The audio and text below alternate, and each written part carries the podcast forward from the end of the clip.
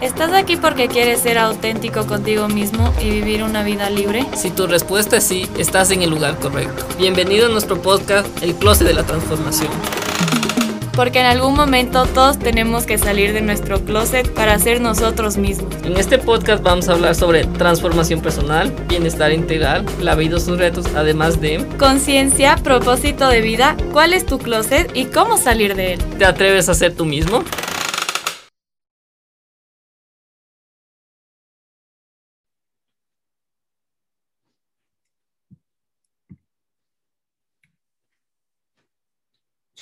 Bueno, hola a todos otra vez. Estamos aquí con una nueva invitada que se llama María Gracia Costa Lazo, capaz si le conocen.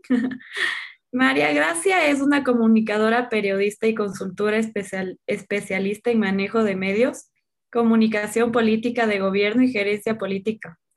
Eh, media trainer, 12 años ejerciendo el periodismo político, económico y electoral en televisión presentadora de la emisión central del noticiero 24 horas en Teleamazonas, periodista por la Universidad San Francisco de Quito y tiene un máster en comunicación política y gobernanza estratégica por the George Washington University en Washington, D.C. Tiene un posgrado en comunicación política e institucional por la Universidad Católica eh, Argentina de Buenos Aires y habla cuatro idiomas. Bienvenida María Gracia, para mí también es un gusto, yo lo conocí un poco de modo personal, nos conocimos como, como dije en el anterior episodio, somos batalladores, que yo digo más que lucha, o sea, entendimos el cáncer, creo que me atreví a decir también María Gracia entendió tal vez para, para qué sirvió en su vida, yo lo entendí, y lo entendí a los 27 años, que todo tiene un propósito divino, tiene una magia de ser, entonces por eso yo también le quise invitar a ella, para muchas personas se quedan y dicen, wow, tú tuviste cáncer, digo, sí, y dice, qué, qué mala suerte. Y no, digo, no, para mí es una bendición, la mejor bendición que tuve en la vida, porque a través de eso puedo entender lo que es la curación y la sanación que hablamos en el otro episodio. Entonces, bienvenida María Gracia.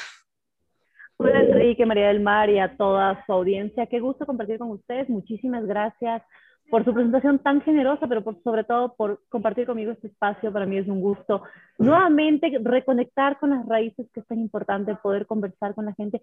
Y si es válido ayudarles un poco con un mensaje, con nuestra experiencia de vida, pues acá estoy feliz. Sí.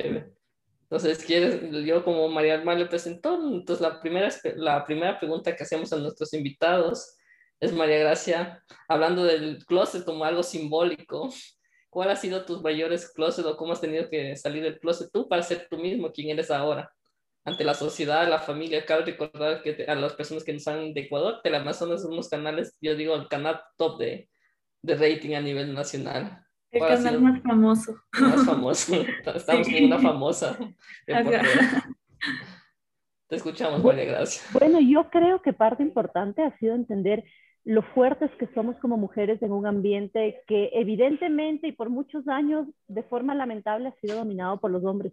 Por ejemplo, en el ámbito de la comunicación, en televisión, en el ámbito de la política, normalmente han sido los hombres quienes han llevado la batuta, quienes han sido los que mayor protagonismo han tenido a lo largo de estos años en distintas instancias, porque en el periodismo, si ustedes recuerdan, hemos tenido y tenemos todavía nuestros nuestros maestros insignes, aquellos con quienes nosotros hemos crecido, y ha sido un mundo en el que los hombres han tenido mucho valor y han tenido, eh, sobre todo cuando yo empecé, creo que han sido quienes tenían las coberturas más importantes, quienes tenían el espacio más importante, y ha sido cuestión de formación, de carácter y de tiempo el poder ir ganando tú mismo tu espacio simplemente con tu trabajo, en un mundo machista, en un mundo donde también existe la misoginia, donde no has estado exento de que tus fuentes, de que tus entrevistados también puedan entender o malinterpretar quizá tus solicitudes de entrevista como un coqueteo, porque pasa, lamentablemente cuando eres mujer te enfrentas a eso. Entonces, quizás han sido las cosas un poco más difíciles a las que hemos tenido que enfrentarnos como mujeres.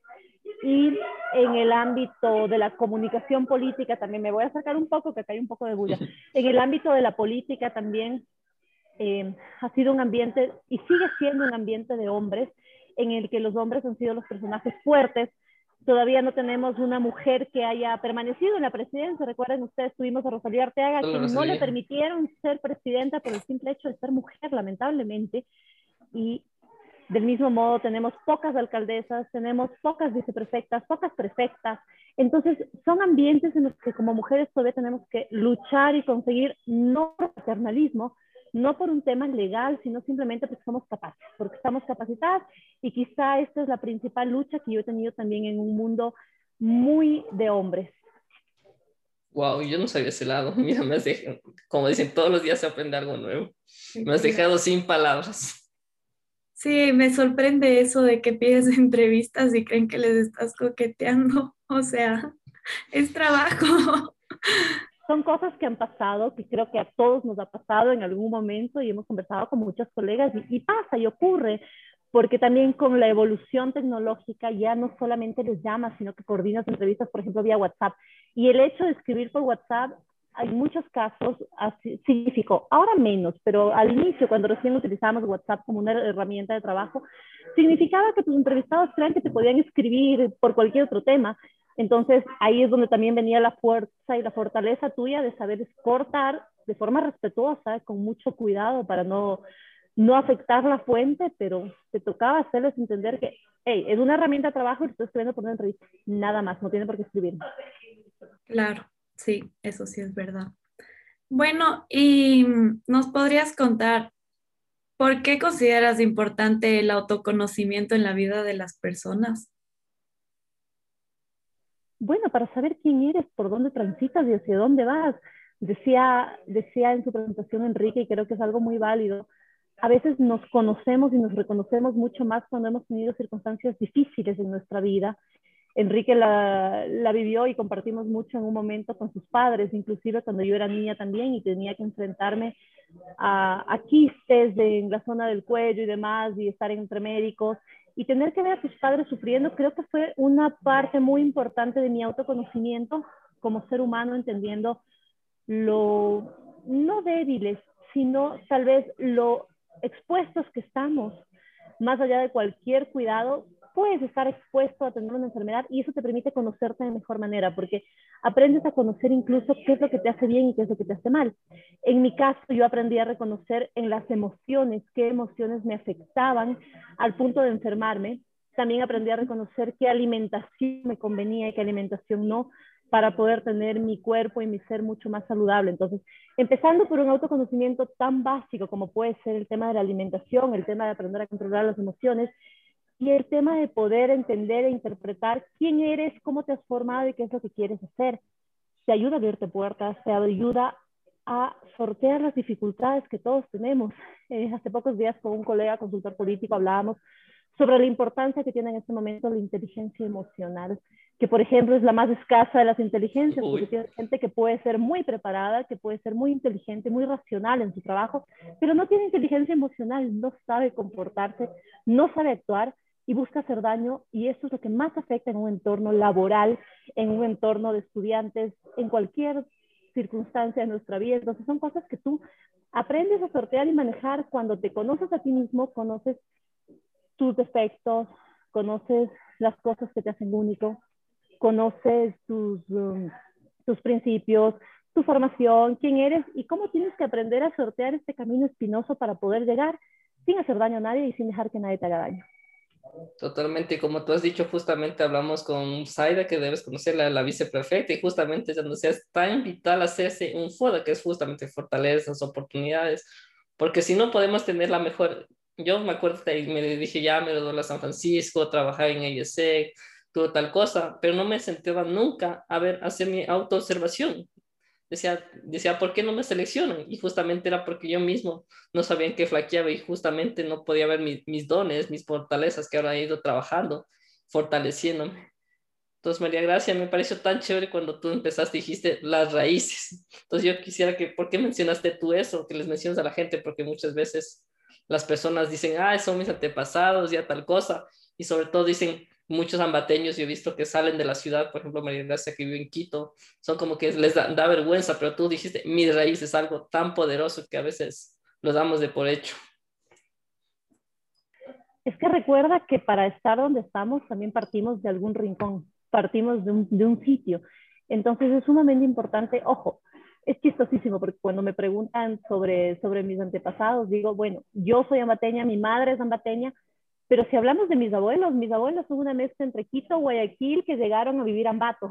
Entonces, entender las raíces también es entender, y eso, eso fue un trabajo muy interesante que hicimos con, con un grupo sobre por qué te gusta la política. Me preguntaron en un momento, ¿por qué te gusta la política? Y empezamos a hacer un trabajo de indagar, profundizar, investigar hacia atrás y encontrar, por ejemplo, en mis antepasados políticos y es chistosísimo porque yo no promulgo ninguna religión, soy muy respetuosa de todas las religiones, pero no soy practicante. Y sin embargo, tengo en mis antepasados gente que ha sido ministro de religión, etcétera, etcétera, del gobierno García Moreno, o tengo un, un ex arzobispo de Quito, que era el tío de mi abuelo, etcétera. Entonces, son cosas que te ayudan a entender, en mi caso, la política, el gusto, el amor, la pasión por la política y por el trabajo político, partiendo de esas raíces comprendiendo que también hay cosas quereras, cosas que llevas en la sangre, pero para mí ha sido sumamente importante el tema de Ambato, porque aunque mi familia no inició allí, porque se radicaron desde Quito y Guayaquil, pero logramos tener, y ustedes saben perfectamente bien que esa es una ventaja que hay en Ambato, que cuando has salido a estudiar en otro lado, entiendo Marco, estudias en México, Enrique estudiaste también acá en Quito, te das cuenta cuánto extrañas, y yo lo extraño, el poder tener el tiempo de convivir mucho más como familia, poder salir del trabajo, ir a almorzar con tus hijos, ir a almorzar con tu familia, es un tiempo que yo extraño, por ejemplo, acá en Quito las distancias no me permiten hacerlo, lamentablemente, y eso es algo que pudimos hacer en Ambato, tener una vida muy familiar, tener una vida en la que mi madre siempre estaba presente a la hora que la necesitábamos, pese a que siempre fue una mujer trabajadora, de la misma manera con mis abuelos, siempre tuvimos un vínculo muy fuerte. Mis tíos, mi tía abuela que murió hace dos, tres años, de la misma manera. Entonces éramos una familia muy chiquita, pero que esa raíz fue un impulso para entender qué es lo que quieres hacer. Y yo respeto, quiero, adoro mucho Ambato, pero sabía que en mi destino estaba que no iba a regresar, no porque no amara la ciudad, sino porque tenía un trabajo que hacer fuera y es a lo que estamos ahora dirigidos, encaminados y creo que vamos a seguir haciendo las cosas correctamente por un tema no egoísta, no vanidoso, sino de realmente recuperar la política, que es lo que a mí me interesa, hacer que la gente entienda que todos, absolutamente todos somos políticos en todo aspecto de nuestra vida. Tú eres político al buscar mejorar la vida del resto. Eres político cuando tomas una decisión sobre quién va a ser el presidente de mi curso en el colegio, de mi curso en la universidad, o por quién voy a votar también en el conjunto donde vivo, en la urbanización y demás. Todos, todos ejercemos política, pero no nos entendemos como tales. Y es la dificultad que están teniendo los jóvenes en este momento también, que rechazas la política y dices, a mí no me gusta, entonces no me importa quién gane. No, sí te tiene que importar, porque la decisión del político va a afectar tu vida, tu futuro, tu carrera y también el de tus hijos. Entonces ahí viene la lucha por hacer que entendamos y que nos comprendamos y nos reconozcamos como seres eminentemente políticos para poder mejorar la política, que no estén los peores tomando las decisiones, sino que sean los más capacitados. Así que hacia allá nos encaminamos con nuestro trabajo. Sí, también me parece que el concepto de política está muy, o sea, digamos, yo también quería en una época de mi vida hacer política y mi papá me dijo, si te dedicas a eso, no te pago la universidad por poco, porque yo creo que está muy dañado el concepto de política, de que, no sé, los políticos son em, ladrones, que esto, que el otro, entonces, o las típicas amenazas que se oían en, bueno, se oían siempre antes, ahora ya no, pero o sea, me parece súper chévere que estén haciendo esto porque sí está súper dañado ese concepto. Y cuando tú oyes política, sí piensas cosas malas, no piensas cosas buenas. Exacto, lamentablemente ha sido una realidad por culpa de malos gobernantes, justamente, porque la gente buena que está preparada y que tiene buenas ideas le da miedo meterse en la política, porque te manchas, porque te ensucias o porque todos los que están en el círculo están también contaminados porque están acostumbrados a ejercer la política desde el lado de la corrupción, buscando beneficiar al que más paga, beneficiar al que te coima, al que te da un porcentaje. Pero eso es cuestión simplemente de fortalecernos, de empoderarnos e ir por la política, ir a decir, ay, basta de corruptos, nosotros estamos preparados y vamos a ir. Entonces mi trabajo desde la consultoría es empoderar a la gente que tiene esa capacidad, que tiene ese deseo y que es gente buena, sobre todo gente que no está con la intención y el interés de ir a coimar y a robar y a continuar con este procedimiento que en los últimos años sobre todo se fortaleció cuando hubo exceso de dinero por el precio del petróleo, por los commodities. Pero es cuestión de, de que nos entendamos y podemos, yo sí creo que podemos salir adelante dejando de ver a la política como algo malo. eh, bueno, ¿nos puedes decir cuál ha sido tu mayor dificultad a afrontar en la vida? O sea, la mayor dificultad que te llevó a ser la persona que eres hoy. ¿Se podría decir? A ver, yo creo que las mayores dificultades siempre son las que tienen que ver con los aspectos de salud, porque es en esos momentos cuando tienes que re, reencauzarte, porque inclusive te, te hacen que tomes decisiones diversas. A ver, cuando yo iba a estudiar la universidad estaba ya aceptada en una universidad en Francia, era mi sueño estudiar en Francia en ciencias políticas, en Ciencias Po Poitiers, que es el rincón para estudiar política cuando eres latinoamericano, después vas los últimos dos años a París, esa es otra historia. Pero volví a un quiste que fue el que tuve durante todos los años de mi vida y tuve que regresar por esa razón, tuve que estudiar la universidad en Ecuador y claro, cambiaron los planes de vida que yo tenía y los planes de vida que habíamos construido junto con mis padres. Entonces creo que el tema salud siempre es el golpe más fuerte que tienes que afrontar. Algunas personas te pueden decir, y ha sido mi caso, quizá un divorcio.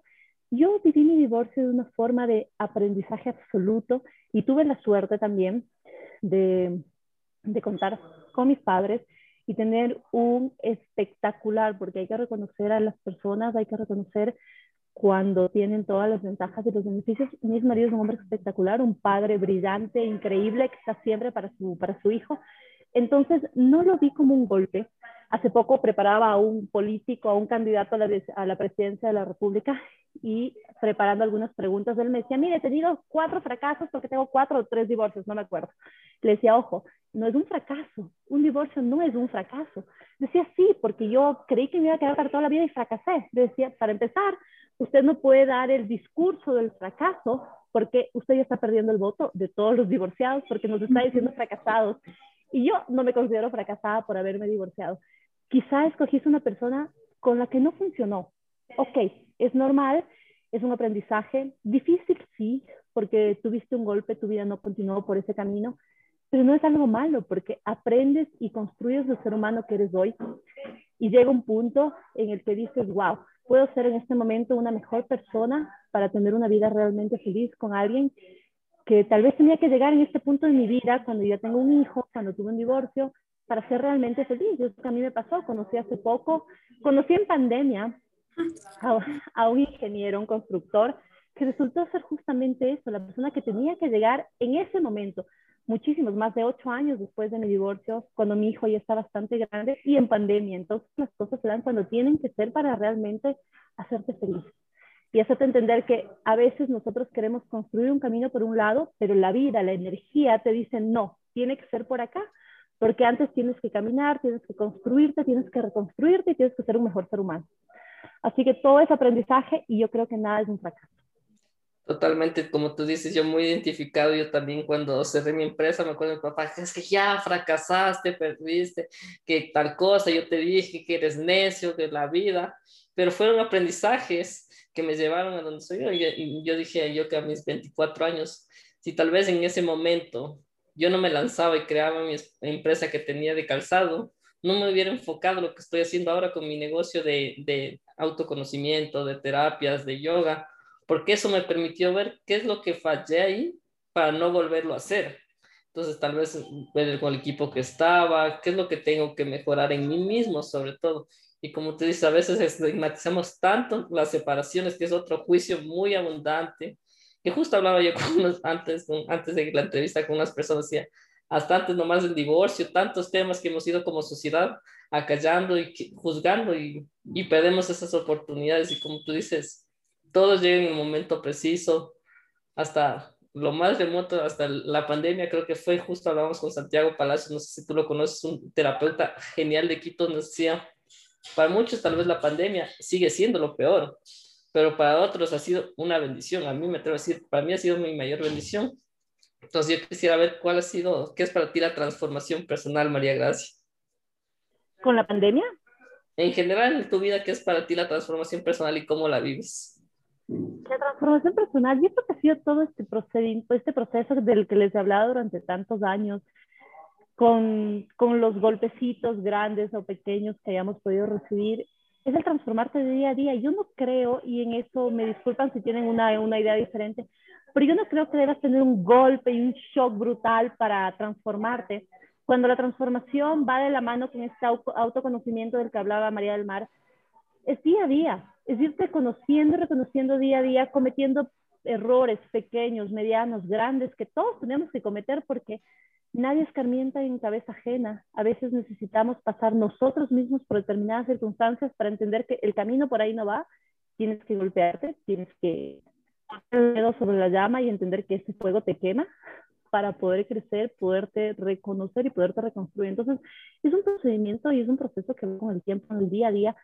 No creo, no creo exactamente que se trate de un shock. Por ejemplo, al inicio de la pandemia mucha gente decía, tal vez un poco soñadora, cuando salgamos de la pandemia seremos una mejor sociedad, serán mejores seres humanos, pero no creo que sea eso, porque mejor ser humano te, te construyes y te reconstruyes en el día a día.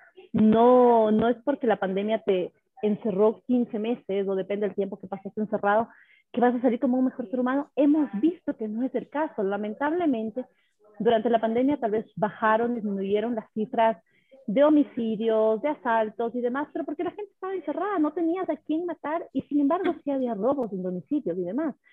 Pero vimos cuando comenzaron a salir, sea porque también las condiciones dificultaron mucho la vida, los ingresos y demás de la gente, mucha gente se dedicó nuevamente a este, este tipo de, de acciones que generan inseguridad en las ciudades. Pero además hemos visto qué es lo que ha pasado, por ejemplo, con la vacunación. Hemos sido testigos desde el primer día de la vacunación que hubo los vacunados VIP. Entonces, no me importa si es que hay gente que es prioridad, médicos, etcétera, etcétera. Yo, si tengo la oportunidad, voy y me vacuno. Eso no te hace una mejor persona post pandemia. Entonces, lamentablemente, no estamos viendo que esto es una realidad. Es triste decirlo, pero vimos el caso de los influencers, por ejemplo, en Guayaquil, que se vacunaron con las vacunas que estaban destinadas a unos hospitales. Entonces, lo siento, pero un gran golpe no te va a hacer cambiar. Tiene que hacer cambiar el entendimiento interno día a día de que tienes que ser un mejor ser humano, nada más. Sí, eso sí es verdad, cierto, me había olvidado de los vacunados VIP también. que nos escuchen en nuestro bello país de Ecuador, hay de todo ahí. Ay, sí, es que Como todo el mundo hay de todo. Hay de todo. Exacto, y ha habido errores. Yo misma estaba indignada la semana pasada cuando un gremio de periodistas que desconozco qué gremio es, sacó una orden judicial por una jueza de, de Manaví, si no me equivoco, exigiendo que vacunen a los periodistas. No puedes exigir, los periodistas hemos estado en riesgo sin lugar a dudas, porque hemos trabajado todos los días durante la pandemia, nosotros no dejamos de trabajar en ningún momento, pero hay que esperar tu turno, no puedes exigir a través de una orden judicial de una jueza de Manaví que te vacunen, porque hay un plan de vacunación que tienes que respetar. Si quieres vacunarte antes, perfecto, compra un pasaje y viaja. Tienes la posibilidad si es que quieres. Pero una orden judicial para la vacuna, no. Yo mismo cuestioné esa orden judicial. Respeto mucho a quien quiere, porque creo que todos estamos en riesgo y todos soñamos con que los nuestros y nosotros mismos estemos a buen recaudo. Pero es un ejemplo de, no, no vamos a salir mejores personas de esta pandemia. Lamentablemente, tenemos que identificar nuestras fallas, identificar nuestros errores y tratar de ser mejores seres humanos, no por la pandemia, sino por nosotros mismos y para construir un mejor país. Sí, justamente yo, yo al principio estaba con ese ideal, idealizado, como tú dices, dije, ay, va a salir la gente, amor y paz, yo todo, todo yo así. Dije, no, van a salir súper lindos, hasta que mi profesor dijo, a ver, los que están creyendo eso sigan soñando, nos dijo. Vivan la realidad, nos cogió, nos planchó un piso, dijo, lo que va a pasar es que va a salir la mejor versión o peor versión de las personas. Tal cual, dijo, no, tal, va a salir lo, que tiene cada uno adentro porque es un estrés tanto a nivel global que estamos viviendo, que ¿qué hace el estrés? El estrés no es malo, dijo, es solo un catalizador para lo que tú eres. Te saca tu luz o tu sombra, o te saca tus peores demonios, como tú has dicho. Y eso se va a ver en día a día y se puede ver en las familias, cuando se pelean, cuando se enojan, todas las dificultades que nos han sorteado cada uno, como tú dices, porque nadie está extento, no saca ese lado vulnerable que somos todos tú lo llamaste, no me acuerdo, frágil, creo que lo dijiste de otra forma, ¿no? Expuesto, algo así lo dijiste. Pero saca ese lado vulnerable y ahí nos mostramos tal cual somos, sin apariencia, sin nada. Entonces la pandemia creo que para mí ha sido esto. Entonces, nuevamente agradecerte, María Gracia, por tu tiempo. Al final vamos, vamos a hacer un poco qué nos llevamos, María del Mar, qué te llevas, yo me llevo. Saludos finales que quieras decir y presentar un poco de nuestra próxima invitada, que es otra ambateña igual. Bueno, yo me llevo de esta linda entrevista que mm, para ser mejores personas, como dijo María Gracia, tenemos que luchar por eso todos los días. Obviamente, si tú quieres ser mejor persona y superarte en tus miedos y en tus cosas y en tus cosas, no sé, capaz en tus oscuridades, como siempre hablamos de las oscuridades en este podcast, em, abrazar tus oscuridades, aceptarte como eres, pero eso es una lucha de todos los días, una transformación de 24 horas multiplicado por 365 días al año, literalmente. Entonces yo me llevo eso de esta entrevista. ¿Tú qué te llevas, Enrique? Yo, mucho reconocimiento más de las mujeres. Me he quedado sorprendido con la primera parte y sobre todo eso de los ancestros, empezar a indagar, porque yo estoy en ese proceso también indagando de mis antepasados y justamente he encontrado muchas cosas, muchas, pero muchas cosas ahí que me han gustado y no me han gustado, pero sobre todo agradecer por esa, ese mix. Yo también vengo de abuelo, mi abuela materna guayaquileña, mi abuela de Pujilí, mi abuelo de la Tulcán y mi único abuelo ambateño. Saber respetar que somos una diversidad y que en esa diversidad podremos ser mejores seres humanos sin imponernos y no nos hace mejores resultados. Esto no nos hace tener un podcast, no nos hace más ni menos que otras personas. O sea, cada acción nos hace que seamos mejores seres humanos. Es lo que yo me llevo de esta entrevista con María Gracia. María Gracia, ¿alguna cosa que nos quieras comentar para despedirte antes de presentar a nuestra siguiente invitada, que hacemos un breve resumen? Bueno, yo solo decirles que disfruté muchísimo conversar con ustedes. Realmente me pareció un espacio muy agradable. Creo, como lo decías tú, Enrique, todas las cosas son por algo. Imagínate, tú tuviste que pasar por todos los procesos también para en este momento ser una luz una guía para tanta gente a quien seguro estás ayudando desde tu, desde tu centro, desde tu rincón. María del Mar también tienes todo un camino por recorrer y es cuestión de irnos, de ir entendiendo quiénes somos, qué queremos, e irnos construyendo, reconstruyendo. Ninguna caída es mala, todas las caídas nos van a enseñar siempre.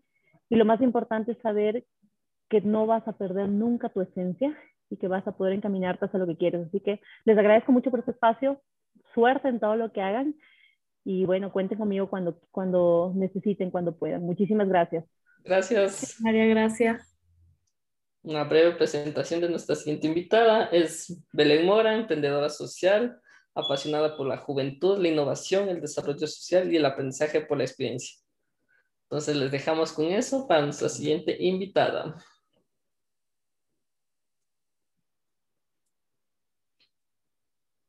Solo denme un segundo, voy a tomar, voy a traerme agüita. ¿Sigues grabando?